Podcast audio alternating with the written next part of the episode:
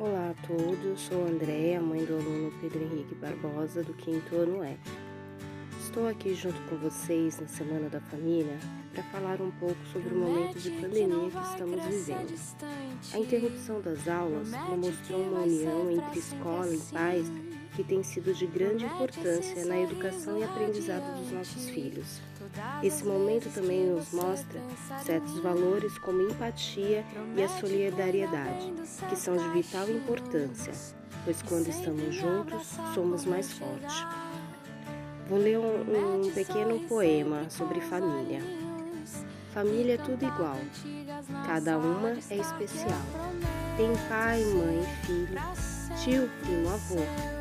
Mas aqueles que surgiram pelo caminho e a família também adotou. Tem família com ou sem animal de estimação, com ou sem bebê. Tem família que não para de crescer. Tem família que briga no almoço e faz as pazes no jantar. Tem família que se espalha, mas se reúne para rezar. Tem família de todo tipo e cada uma é especial, porque família é tudo igual, mas a minha é muito legal. A todos, meu muito obrigado. Deus abençoe.